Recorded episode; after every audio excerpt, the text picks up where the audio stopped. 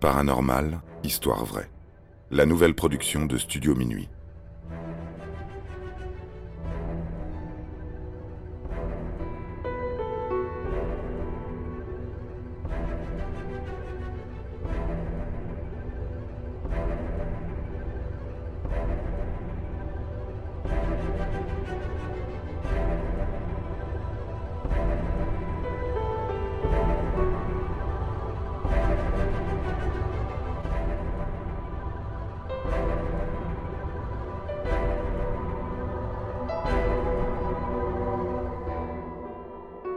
Les mystères de la magie Powo.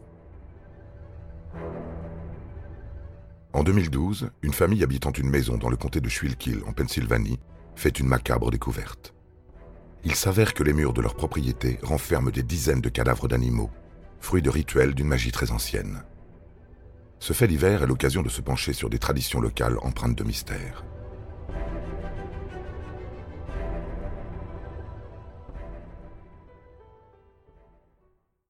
Un an plus tôt, la famille Bretzus, vivant dans la ville d'Auburn, tombe littéralement amoureuse d'une ancienne maison datant de l'époque coloniale, le XVIIIe siècle, lorsque les États-Unis étaient une colonie anglaise. Le comté de Schuylkill est situé dans ce qu'on appelle l'arrière-pays des Néerlandais de Pennsylvanie. C'est sur ce territoire qu'avaient décidé de s'établir des réfugiés religieux et politiques allemands et hollandais. C'est une terre marquée d'une forte empreinte spirituelle, où se mêlent d'anciennes superstitions encore enracinées. La maison coloniale est une belle et grande bâtisse de deux étages avec une cave spacieuse. C'est l'endroit rêvé pour une famille de six personnes. L'emménagement s'est fait rapidement, mais Kaya Brezius, la mère de famille, sait qu'il va bientôt falloir faire des travaux. Le premier hiver met en lumière le cruel manque d'isolation.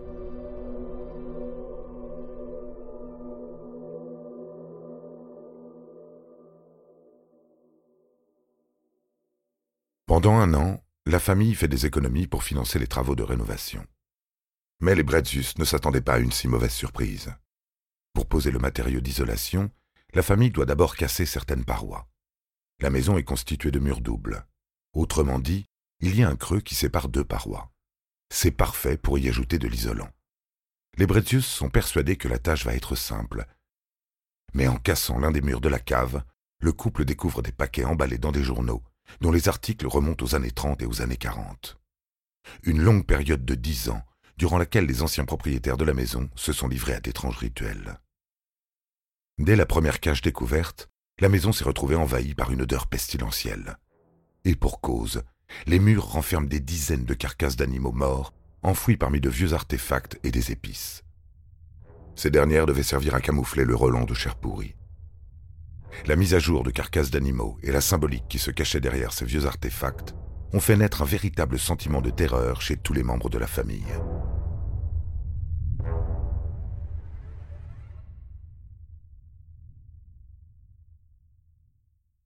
Au coût émotionnel s'ajoute un coût financier important. Les cadavres d'animaux ont été retrouvés dans chaque paroi de la maison. Leur excavation va coûter à la famille plus de 20 000 dollars supplémentaires par rapport aux dépenses prévues à l'origine. La mère de famille a également fait appel à un historien pour comprendre ce qu'il s'est passé dans cette propriété. La réponse ne se fait pas attendre, l'ancienne demeure coloniale a été le théâtre de rituels magiques issus de culture populaire néerlandaise de Pennsylvanie, la magie Powo. Le nom de ce rituel ancien a été déformé au cours des siècles. La pratique de Puviowo se faisait appeler Brauche ou Braucherei par les colons des Pays-Bas. Elle est devenue Powo par association avec une autre tradition bien plus locale. Initialement, on appelle Powo un rassemblement religieux de Nord-Amérindiens. Il s'agit d'une célébration durant laquelle on se retrouve en famille pour marquer des retrouvailles, des exploits guerriers. Ces cérémonies religieuses sont pratiquées durant ces périodes festives. Si un membre du clan est malade, un guérisseur dirige un rituel particulier pour le guérir. La magie Powo est complexe. Les pratiques varient selon le leader spirituel. En ce qui concerne le powo néerlandais, il se décompose en plusieurs rituels. Certains visent à traiter des maladies chez les humains et le bétail.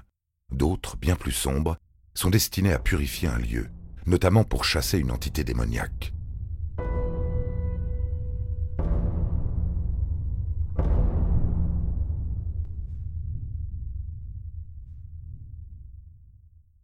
L'auteur John George Oman, un guérisseur hollandais ayant migré en Pennsylvanie, décrit le powo comme un mélange d'outils terrestres et d'art fantastique, dont hommes et animaux peuvent tirer parti. Ces pratiques, qui pourraient être rattachées au paganisme, utilisent la Bible comme un texte d'inspiration parmi tant d'autres. Pour une compréhension plus aisée du phénomène, il faut imaginer une fusion entre la religion chrétienne et des rites païens. Anthropologiquement parlant, cette fusion s'explique par les diverses influences religieuses européennes véhiculées au travers des colonies primitives de la Pennsylvanie. Malgré une forte concentration de protestants, la croyance populaire tire ses origines d'anciennes pratiques de l'ère de la pré-réforme. L'utilisation d'objets sacrés, d'inscriptions de guérison ou formules, ou les sacrifices d'animaux étaient autant d'outils utilisés pour cette pratique. La magie Powo repose sur la croyance que la magie qui guérit vient de Dieu. Les guérisseurs pensent même que la meilleure façon de pratiquer des remèdes magiques tout en étant chrétien est d'utiliser les Écritures. Cette pratique n'est pas éloignée de l'exorcisme, où le prêtre récite des passages de la Bible de façon litanique pour chasser le démon.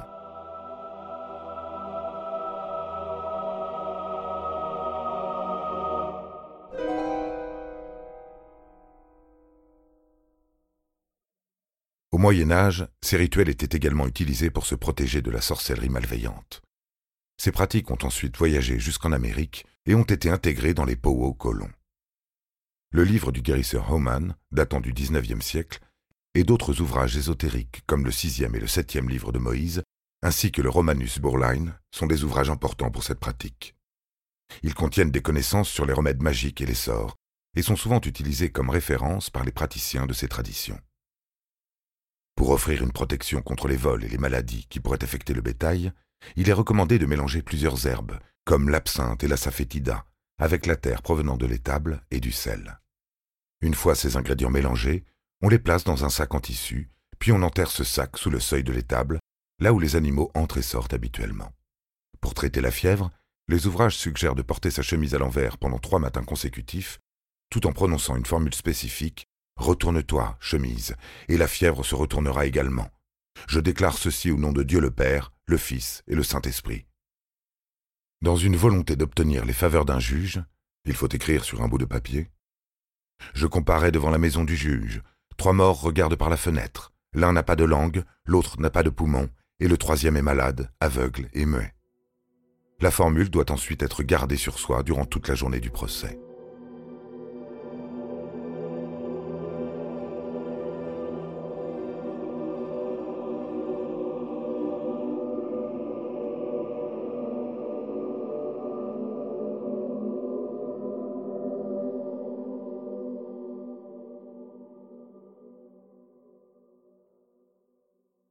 Mais dans le cas de la famille Bretsus d'Auburn, à quoi servait le rituel qui semblait avoir été pratiqué durant une décennie?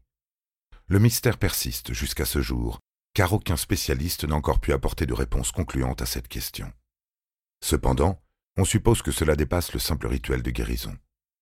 On peut penser que la magie folklorique du Powo ait incorporé de nouvelles pratiques à un moment donné au début du XXe siècle, façonnant ainsi de nouveaux rituels. Si, autrefois, il y avait une présence maléfique dans cette demeure, alors le rituel a peut-être fonctionné. La famille Bretzius n'a, jusque-là, jamais fait face à des phénomènes surnaturels. La magie Powo est toujours pratiquée de nos jours. Les praticiens sont désignés sous différents noms selon le genre. Braucherin pour une femme et Braucher pour un homme. Dans certaines communautés hollandaises de Pennsylvanie, ces praticiens sont simplement appelés Powo Doctor ou Powower. L'enseignement de cet art est transmis principalement par voie orale, au sein d'une tradition où les hommes enseignent aux femmes et vice-versa. Ce transfert de connaissances se fait souvent entre les praticiens expérimentés et les apprentis. Seuls les étudiants ayant prouvé leur intention d'utiliser la magie Powo pour aider leurs prochains ont le droit d'être initiés.